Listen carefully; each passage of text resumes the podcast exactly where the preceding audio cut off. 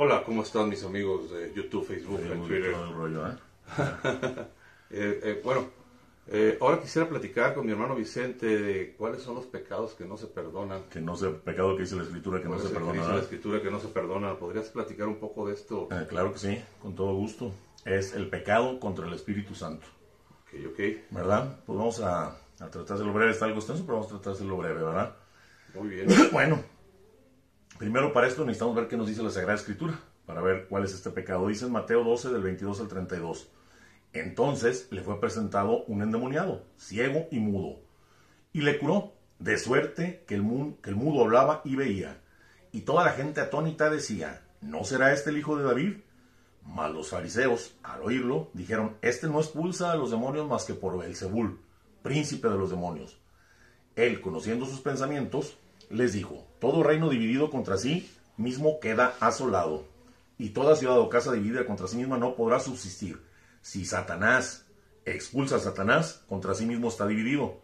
¿Cómo pues va a subsistir su reino? Y si yo expulso a los demonios por Belzebul, ¿por qué los expulsan vuestros hijos? Por eso ellos serán sus jueces. Pero si por el Espíritu de Dios expulso yo los demonios, es que ha llegado a ustedes el reino de Dios. ¿O cómo puede uno entrar en la casa del fuerte y saquear su hogar? Si no ata primero al fuerte, ¿podrá saquear su casa?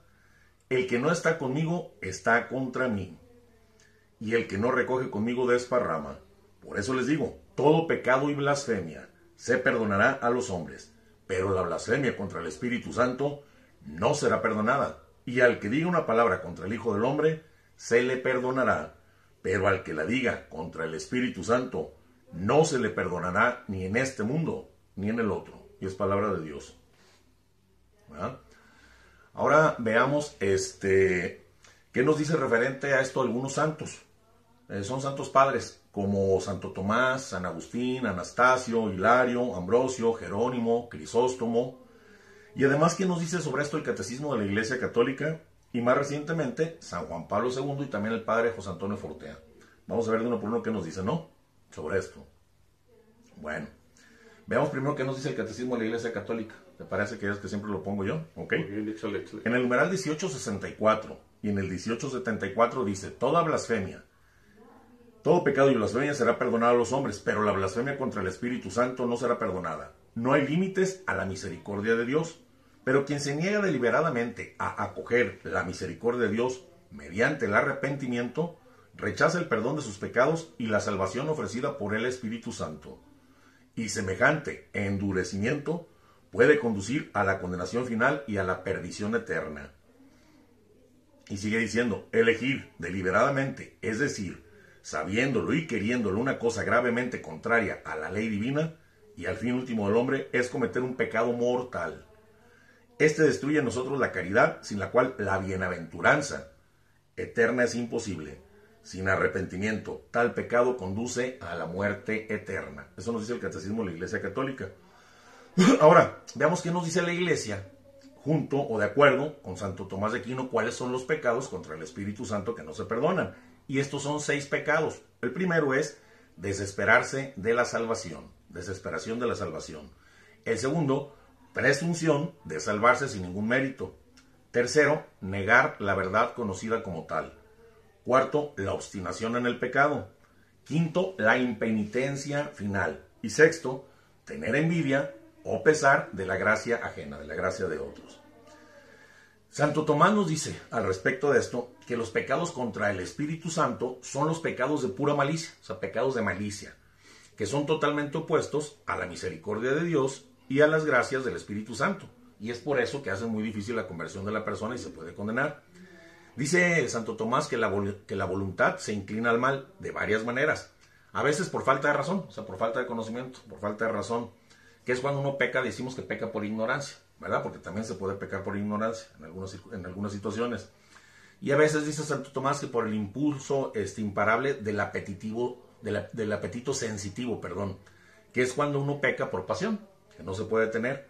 Pero ninguna de estas dos formas de pecar, nos dice Santo Tomás de Aquino, son pecados por pura malicia, ninguno de estos, sino que se peca por pura malicia, que es el pecado contra el Espíritu Santo, cuando la voluntad, bien decidida o no, se mueve así hacia el mal y se quiere quedar ahí. ¿Verdad? Bueno, Estos son los pecados contra el Espíritu Santo, los que se cometen por pura malicia y no por este, ignorancia o, por pasión. ¿Sí quedó más ya claro? Es por pura malicia, por pura maldad, pura malicia. Esto es el pecado que está perfectamente decidido, que es una, la persona está decididamente ya a pecar, está resuelta, está determinada a pecar, a cometerlo. Un, deseo ya en el espíritu arraigado de cometer ese pecado. Por eso no se puede pecar contra el Espíritu Santo, como decía, por debilidad, por ignorancia o por pasión sino solo con la voluntad de uno totalmente adherida al mal. Esa es la manera de pecar contra el Espíritu Santo. Santo Tomás complementa esto diciéndonos que el pecado contra el Espíritu Santo es todo el pecado que pone un obstáculo grave a la hora de la redención y hace muy difícil la conversión o la salida del pecado, que la conversión es salir del pecado. Bueno, pues esta es la doctrina de Santo Tomás sobre el pecado contra el Espíritu Santo, ¿verdad? Vamos a ver eh, cada uno un poquito, desarrollar un poquito rápidamente cada uno como según nos dice Santo Tomás. El primero que dijimos fue la desesperación de la salvación, ¿verdad? Es un pecado grave contra el Espíritu Santo.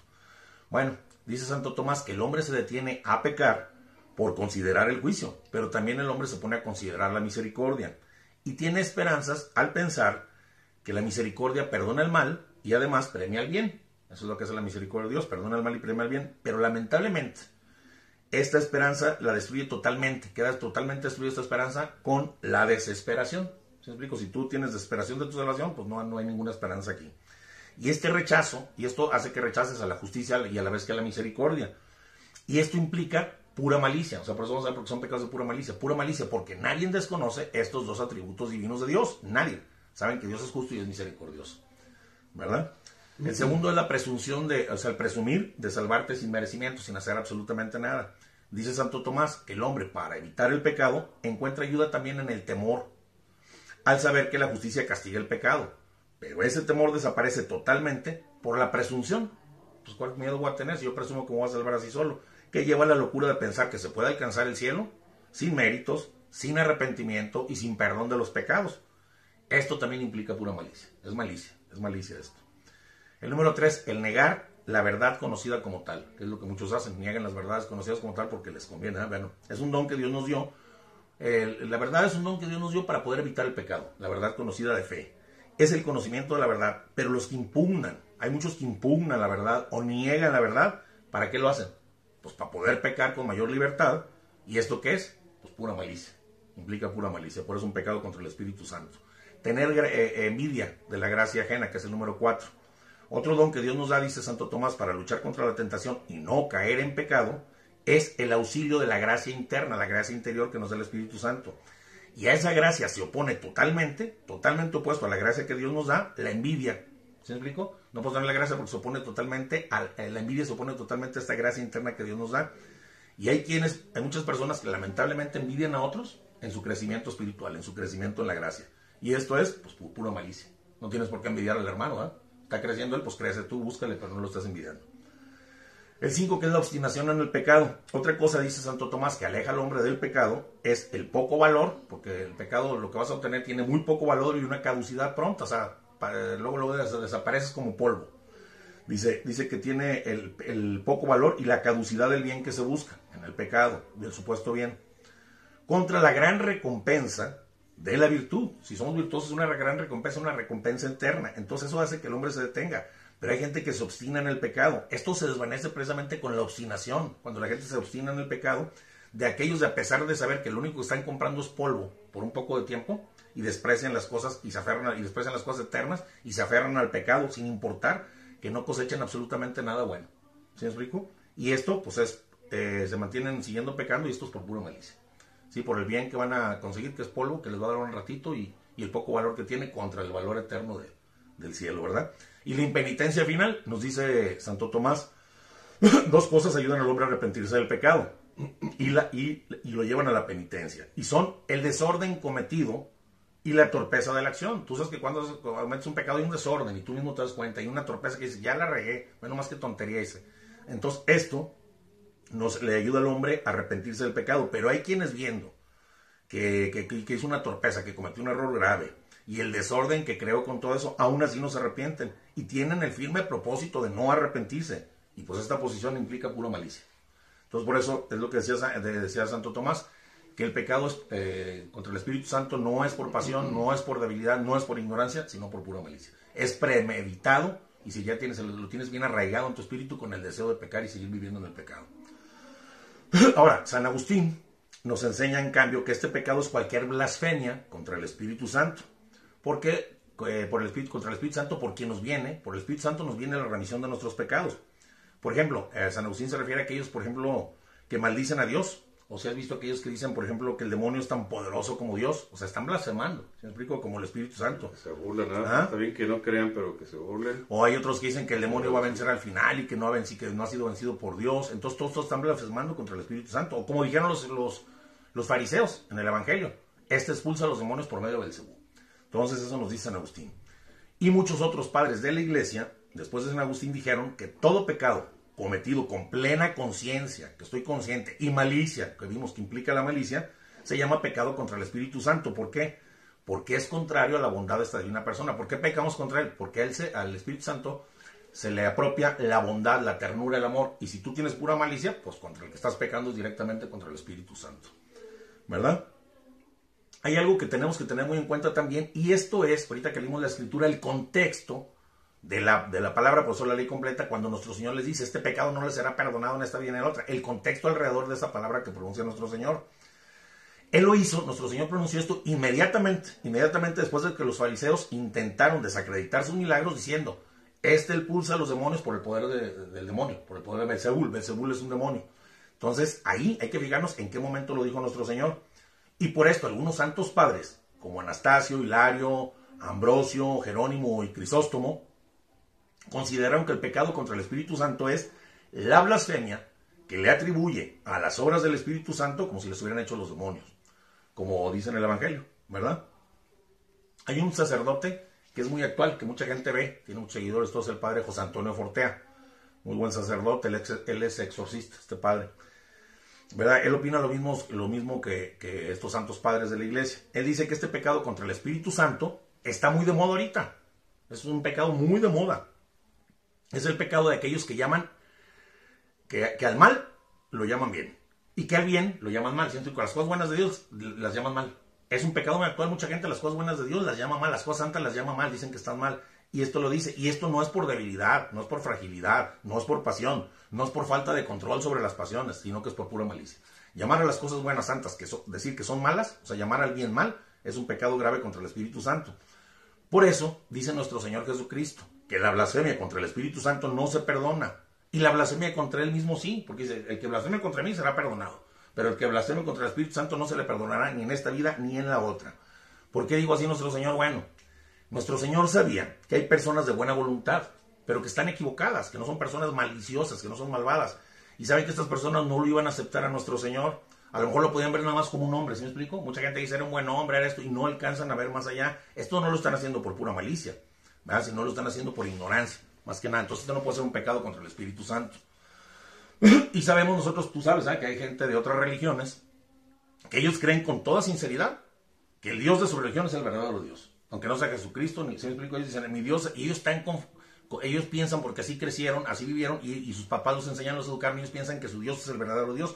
Estos no están haciendo nada con, malicia, lo están haciendo porque así los enseñaron. Así los enseñaron, así nacieron, este, pues no, no, según esto no hay, no hay castigo para ellos. ¿no? Incluso hay otros que ni siquiera, sí, y hay otros que ni siquiera creen en Dios, ni creen en Cristo, ni creen en nada. Así fueron sus papás. Pero pues son problemas, señor son, no es por malicia. Este no es un pecado por malicia. Por eso nuestro Señor dijo, el que blasfeme contra mí, se le perdonará porque lo estás viendo como un hombre. Pero el que blasfeme contra los milagros, contra el Maestro de vida interior, contra el Espíritu Santo que nos trae la verdad, contra el que mueve las conciencias, entonces sí no tendrá perdón ni en esta vida ni en la otra. Porque ellos están metiendo ¿verdad? cosas que no se deben meter. ¿no?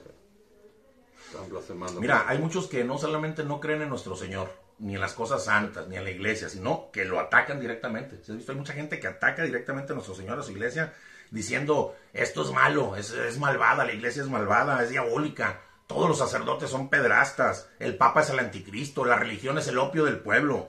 Esto lo hacen para manipular a las personas. ¿Sí explico? Están atacando a la iglesia. Cristo no era Dios, Cristo nada más era un iniciado que estudió magia en la India, él no hacía milagros, era magia lo que hacía Estas ya son blasfemias contra el Espíritu Santo. Y lo están haciendo por pura Fíjate que también muchos youtubers, Ajá. por hacerse famosos y por Así hacer es. más fama, Así es. están blasfemando y no saben que por ganarse unos centavitos en sus, en sus videos se están blasfemando y se están metiendo En terrenos bien, bien Terrenos peligrosos. bien feos. es lo que te decía. Por cuidado. el poco bien que agarran, por el poco valor y el poco tiempo es Unos como cuantos comprar polvo. centavitos. Es lo que decíamos en el pecado como pasado. decía mi suegro, con por cuidar los centavos, descuidar Así los es. pesos, Así aguas. es. Y ya te digo, estas personas no más les, el- no, no más les es indiferente Jesucristo nuestro Señor y su iglesia, sino que odian todas las cosas de Dios, las odian realmente y tratan de llevar estas ideas a muchas personas. Por ahí hicimos un video tú y yo de la apostasía en Zacatecas, ¿sí te acuerdas? Para que Ah, lo sí, vean, sí, está muy bueno. Son grupos en mi canal. que llegan a declararse apóstatas y que jalan a otros con ellos y llamando a las cosas buenas y las cosas santas como si fueran mal. Y esa sí es una blasfemia grave contra el Espíritu Santo. ¿Verdad? Bueno, este, para estas personas es muy, muy difícil, es casi imposible alcanzar su conversión. Puede suceder con un milagro de Dios extraordinario que hagan sus almas, pero es muy difícil. Ahora, lo que sucede con estas personas, Enrique, no es algo que pasó de un día para otro. Si me explico, no de repente empezaron a odiar a Dios y las cosas santas. No. A esto llegaron estas perso- a personas después de un largo, largo proceso de vivir solo para el placer, para el hedonismo, vivir en pecado, haciendo de la libertad libertinaje y despreciando todo consejo de la gente santa, la gente buena y de la iglesia. Entonces, poco a poco se fueron metiendo en esto hasta llegar a odiar las cosas santas, las cosas de Dios. Hicieron chamuquitos. Bueno, esto es lo que dice el padre José Antonio Fortea. Ahora veamos qué nos dice San Juan Pablo II en una encíclica que se llama Dominum et Vificantem, escrita en 1986 sobre el Espíritu Santo y ahí aparece sobre el pecado contra el Espíritu Santo. Bueno, el primero nos dice que debemos de conocer primero, antes que nada, la misión del Espíritu Santo. Si no conocemos la misión del Espíritu Santo, ¿cómo podemos saber cuándo pecamos contra el Espíritu Santo? Entonces por eso vamos a leer la escritura, qué es el Espíritu Santo, cuál es su misión y a qué viene. Nos dice en el Juan 16, al en Juan 16, del 7 al 14. Pero yo os digo, dice nuestro Señor, la verdad. Os conviene, o sea, les conviene que yo me vaya. Porque si no me, porque si no me voy, no vendrá a ustedes el paráclito. Pero si me voy, os lo enviaré. El paráclito es el igual, el semejante a nuestro Señor, que es el Espíritu Santo. Y cuando Él venga, fíjate que viene, a qué viene el Espíritu Santo. Y cuando Él venga, convencerá al mundo en lo referente al pecado, en lo referente a la justicia y en lo referente al juicio. En lo referente al pecado, dice nuestro Señor, porque no creen en mí. En lo referente a la justicia, porque me voy al Padre y ya no me verán. Y en lo referente al juicio, porque el príncipe de este mundo está juzgado. Mucho tengo todavía que decirles, dice nuestro Señor, pero ahora no pueden con ello. Cuando venga el Espíritu de la verdad, o sea, el Espíritu Santo los guiará hasta la verdad completa, viene a llevarnos a la verdad completa. Pues no hablará por su cuenta, sino que hablará lo que oiga y os anunciará lo que ha de venir. Él me da gloria porque recibirá de lo mío y los dará a ustedes. Recibirá de mí y se los dará a ustedes. Bueno, aquí que vemos que el Espíritu Santo viene a convencernos del pecado. Y necesitamos estar convencidos del pecado, de que somos pecadores y que estamos necesitados de la gracia de redención que nos ganó nuestro propio Señor Jesucristo. Y esta gracia, por eso Él tomará de mí y se los dará. Esta gracia nos la ganó nuestro Señor, pero nos la da el Espíritu Santo. Viene a nosotros a través del Espíritu Santo. Es el Espíritu Santo quien interiormente, dentro de tu mente, en tu alma, en tu corazón, nos convence de la malicia, de las consecuencias del pecado, de lo terrible del pecado. Y nos convence en nuestro interior que no podemos salvarnos solos.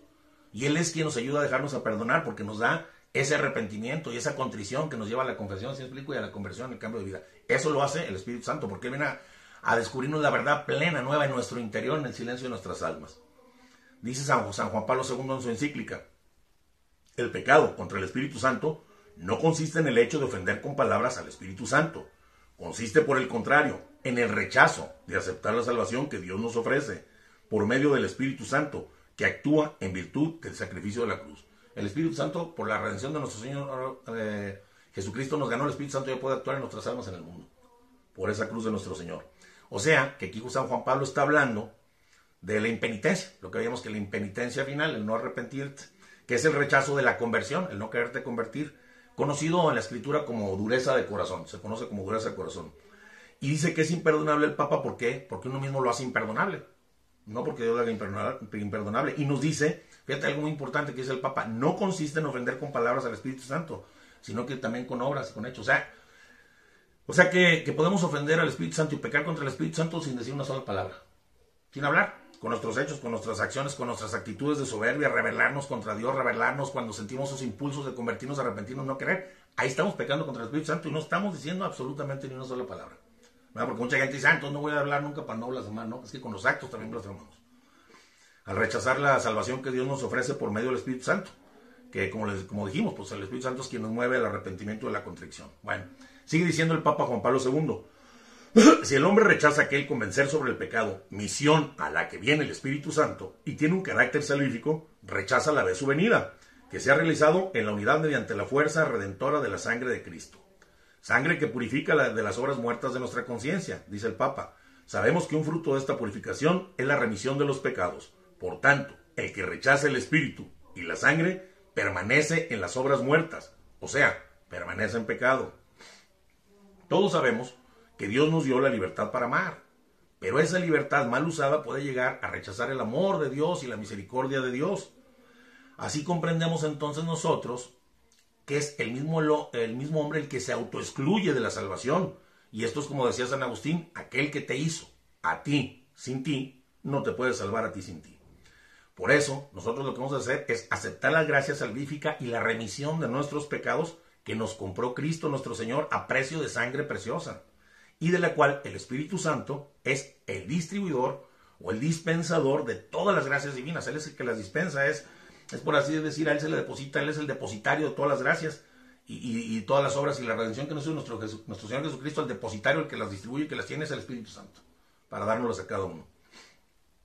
Pero, por eso, el Espíritu Santo también debemos saber que no puede darnos estas gracias si no nos prepara antes para recibir estas gracias, por medio de la conversión. Primero necesitamos convertirlo, nos da estas gracias para la salvación. Por eso nosotros tenemos que colaborar con nuestra voluntad, con el Espíritu Santo. ¿Verdad? Sigue diciendo San Juan Pablo II respecto de esto. La blasfemia contra el Espíritu Santo consiste en el rechazo radical de aceptar esta remisión, de la que el mismo Espíritu es el íntimo dispensador y que presupone la verdadera conversión obrada por Él en nuestra conciencia. O sea, Él obra nuestra conversión en nuestra conciencia, Él la obra en nosotros y nosotros si somos dóciles nos convertimos, nos dejamos convertir por Él. Y sigue diciendo el Papa, si Jesús afirma que la blasfemia contra el Espíritu Santo no puede ser perdonada, es porque esta no remisión está unida como causa suya a la no penitencia si no hay conversión, no hay penitencia, es decir, al rechazo de querer o poder convertirse. Sigue diciendo el Papa, tenemos que acudir a las fuentes de la redención a través del Espíritu Santo que tiene el poder infinito. El Espíritu Santo que tiene el poder infinito de sacar de estas fuentes todas las gracias. O sea, la fuente de todas las gracias de nuestro Señor. El Espíritu Santo puede tomar de ahí todo lo que quiera, como dijo nuestro Señor. Recibirá de lo mío y se los dará a ustedes. Y es que el Espíritu Santo, dice San Juan Pablo, es quien completa en las almas la obra de la redención realizada por Cristo distribuyendo sus frutos. Fuimos redimidos y la completa el Espíritu Santo dándonos los frutos de nuestro Señor Jesucristo a cada uno. Pero si somos impermeables a Él y nos oponemos, no van a entrar. Por eso entiendes que pues, no es perdonado ese pecado, no te puede salvar. Sin esa conversión no te puede salvar. Entonces nosotros vemos aquí que lo que nos lleva a pecar contra el Espíritu Santo es la dureza de corazón, como si la dureza de corazón, una conciencia impermeable que no permite, que por decisión propia impida al Espíritu Santo actuar en nosotros. Y esto sucede por la pérdida del sentido de la vida. Cuando no tienes para dónde va la vida o qué, cuál es el sentido de la vida, por eso sucede. También el sentido de la pérdida del sentido de Dios. Y todo esto es como consecuencia de la pérdida del sentido del pecado. Como nos dice San Juan Pablo II, él dice, en nuestro tiempo esta actitud de mente y corazón cerrado corresponde a la pérdida del sentido del pecado, a la que anteriormente el Papa Pío había afirmado que es el pecado de nuestro siglo. Fíjate, el pecado de nuestro siglo decía el Papa Pío, nos comenta el Papa Juan Pablo que el Papa Pío decía, el Papa Pío XII, el pecado de nuestro siglo es la pérdida del sentido del pecado. Y esta pérdida está acompañada por la pérdida del sentido de Dios. ¿Se explico? Si no crees en Dios, pues no hay pecado y pierdes el sentido del pecado de Dios y de la vida y de tu existencia. Y continúa diciendo San Juan Pablo, en la citada exhortación leemos, Dios es la raíz y el fin supremo del hombre. Por ello, es la realidad de Dios la que descubre e ilumina el misterio del hombre. Y es vano, por lo tanto, esperar que tenga consistencia un sentido, del pecado respecto al hombre si falta el sentido de la ofensa cometida contra Dios, que es el verdadero sentido del pecado. Si no crees en Dios, ¿cómo pecas a quién ofendes? ¿Te explico? Pierdes el sentido de la vida de Dios y del pecado. Por eso, necesitamos saber nosotros que necesitamos al Espíritu Santo. ¿Para qué? Para que nos ilumine, para que purifique nuestras conciencias en lo referente, como dice nuestro Señor, al pecado, a la justicia y al juicio. Y es que solamente convencidos de esto, del juicio, de la justicia y del pecado, podemos rechazar el mal. Si no sabemos esto y no estamos convencidos, a rechazar el mal y así podemos convertirnos al bien y obtener entonces la remisión que nos trae el Espíritu Santo, fruto de Jesucristo, para la remisión de nuestros pecados. ¿Me explico?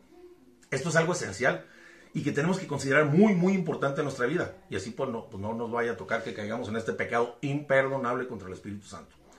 Se continúa diciendo San Juan Pablo II, ahora bien, la blasfemia contra el Espíritu Santo es el pecado cometido por el hombre que quiere perseverar en el mal, en cualquier pecado, rechazando así la, redención. El hombre encerrado en el pecado hace imposible por su parte la conversión y por consiguiente también la remisión de sus pecados que él considera sin importancia para su vida. Gente que dice, qué pecado, no, pasa nada. Este hombre, dice San Juan Pablo, vive en una condición de ruina espiritual, dado que la blasfemia contra el Espíritu Santo no le permite salir de su autoprisión y abrirse a las fuentes divinas de la purificación de las conciencias y remisión de los pecados, que es la apertura de las conciencias, y esta es necesaria para la acción salvífica del Espíritu Santo. Si cerramos nuestra conciencia y lo, los pulsamos, no nos vamos a poder salvar, no nos va a traer este convencimiento, no nos va a llegar el arrepentimiento, perdemos el sentido de Dios, cometemos pecados porque ya no existe el pecado, y no nos podemos salvar y nos estamos encerrados como esclavos, como dice. Bueno, Jesús nuestro Señor, vamos a ver qué dice aquí, espérame, tenemos que acudir. Ok. Jesús en su discurso de despedida nos dice de San Juan Pablo, ha unido estos tres ámbitos del convencer como componentes de la misión del Paráclito, la misión del Espíritu Santo, convencer del pecado, la justicia y el juicio. Ellos señalan la dimensión del misterio de la piedad que en la historia del hombre supone el pecado. Por un lado, como dice San Agustín, dice el Papa, existe el amor de uno mismo, uno mismo que se ama tanto hasta el desprecio de Dios, y por el otro existe el amor de Dios hasta el desprecio de uno mismo. ¿Verdad? Los que se dejan convencer convencer en lo referente al pecado por el Espíritu Santo se hagan convencer también en lo referente a la justicia y al juicio. El Espíritu de la verdad que ayuda a los hombres, dice el Papa, a las conciencias humanas a conocer la verdad del pecado, a la vez hace que conozcan la verdad de la justicia que entró en la historia con historia del hombre con Jesucristo. De este modo, los que convencidos en lo referente al pecado son, fíjate qué, qué bonito se dice, de este modo, los que convencidos en lo referente al pecado son conducidos por el Espíritu Santo fuera, fuera del ámbito del juicio, mediante el cual el príncipe de este mundo fue juzgado y condenado, e introducidos en aquella justicia que está en Cristo Jesús. O sea, si nos dejamos convencer por el Espíritu Santo, salimos del juicio del demonio de Satanás y entramos en un juicio de Dios como hijos. Bueno, aquí vemos entonces que la solución para no caer en este pecado contra el Espíritu Santo es dejarnos convencer. El Espíritu Santo viene a convencernos a la verdad completa y es dejarnos convencer en lo referente al pecado, la justicia y al juicio para no podernos cerrar el don de piedad y no caer, como dice el mismo San Agustín, en el amor de uno mismo hasta el desprecio de Dios, sino al contrario, amar a Dios hasta caer al desprecio de nosotros mismos. No quiere decir que nos odiemos, ¿sí? pero sí quiere decir que muramos, por ejemplo, a nuestras apetencias, a nuestro gusto, a nuestros egos, a nuestro yo, para que ya no reine nosotros nuestra propia voluntad, sino que reine la voluntad de nuestro Señor Jesucristo, la voluntad de Dios. Para, para entonces tener nosotros que crezca en nosotros el, el don de la piedad, el don del amor a Dios. Debemos amar a Dios por encima de nosotros mismos, por encima de todo cuanto tenemos, cuanto somos, cuanto vemos, cuanto hay. No que no nos amemos, no estoy diciendo que no nos amemos, pero amar a Dios por encima. Para que la voluntad de Dios entonces reine en nosotros y podamos entonces así ser santos, como Dios nuestro Padre del cielo es santo, ¿verdad?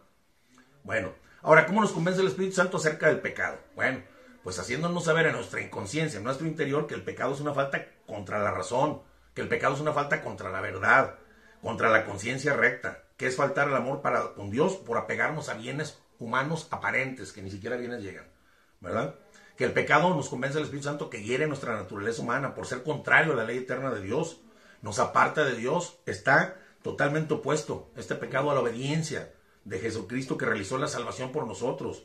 Y por ahí, y por eso se convirtió a él, como dice el Papa, en fuente de donde brota el perdón de nuestros pecados. ¿Cómo nos convence de la justicia? Bueno, haciéndonos saber que por Jesucristo nuestro Señor hemos sido salvados y redimidos, que Él le deja los frutos al Espíritu Santo para que nos reparta, pero que tenemos la oportunidad de ser santos, la que no teníamos antes, porque está comprada esa, esa, redención para nosotros, esos frutos, esa gracia santificante, por medio de la cruz de nuestro Señor Jesucristo. Nos hace que nos dejemos convencer de eso por el amor tan grande que nos tuvo Dios Padre, envió a su Hijo al, mundo para que el mundo tuviera vida. Y, y, que sepamos que nosotros podemos llegar a ser santos con la ayuda de la gracia, pero que es necesario, nos convence, que nuestra voluntad tenga que cooperar con la gracia que nos trae el Espíritu, porque si la gracia está ahí, pero si nuestra voluntad coopera, la gracia no hace lo propio.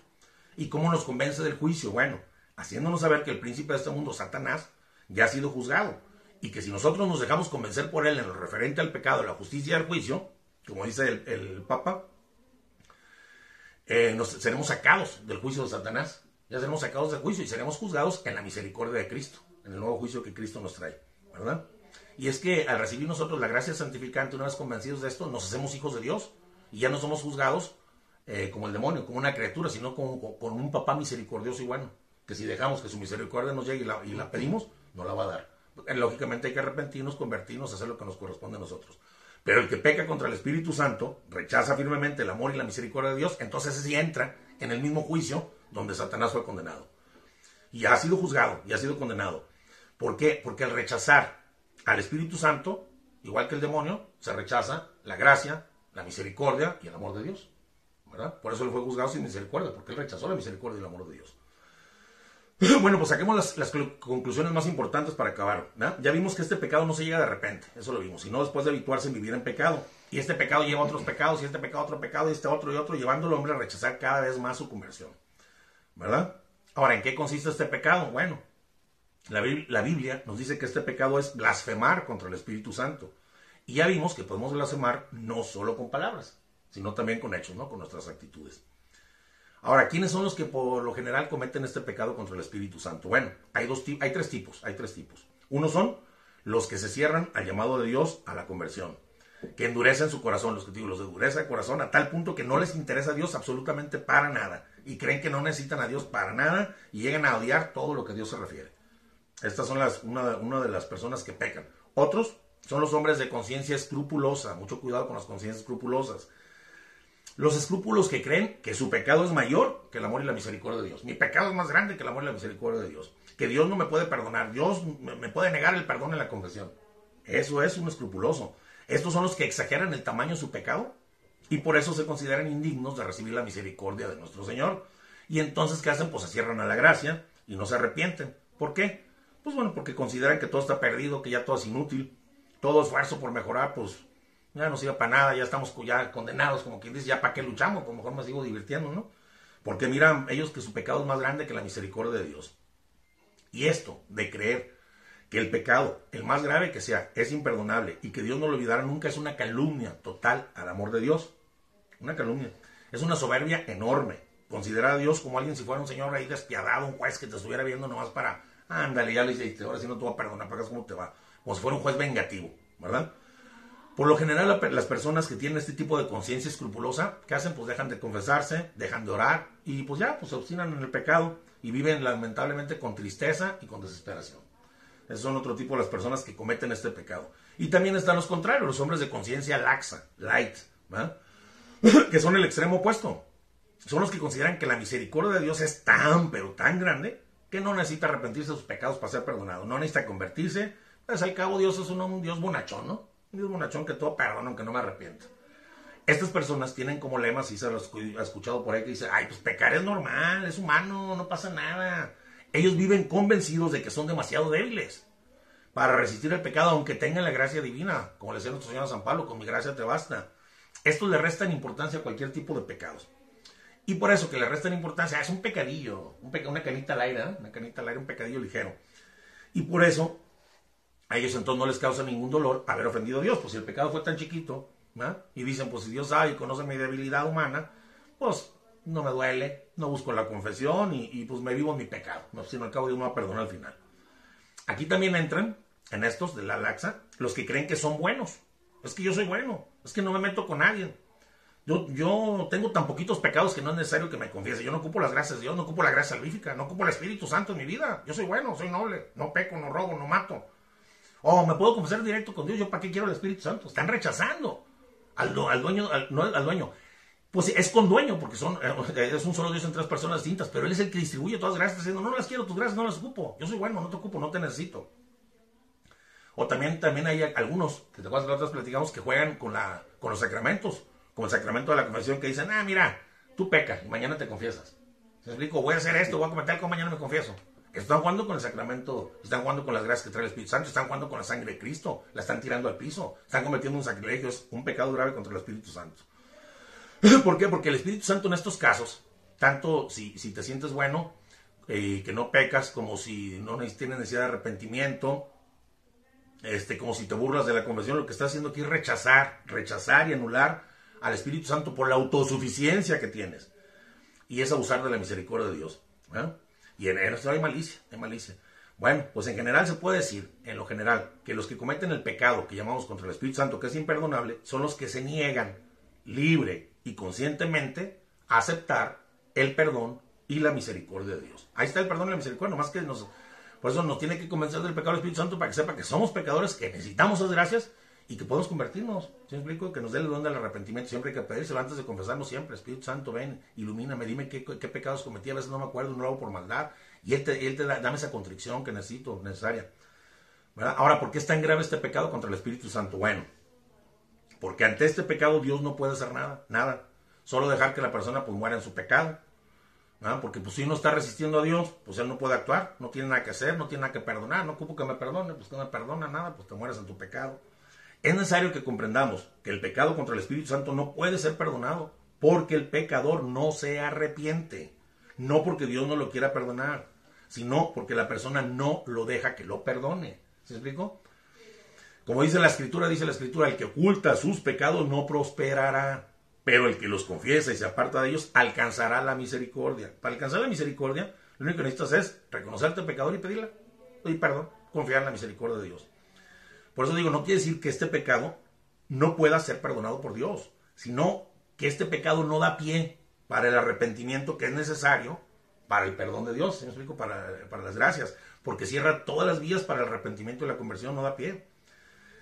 Nosotros debemos estar seguros que no hay límites para la misericordia de Dios, no hay límites, pero Dios requiere de que nosotros aceptemos su misericordia, Él nos ofrece, pero requiere que la aceptemos. Por eso debemos abrirnos a la acción de la gracia del Espíritu, del Espíritu Santo luchar por nuestra conversión, conversión y confiar mucho en la misericordia infinita de Dios. ¿Verdad? Bueno, por último quiero hacer un comentario.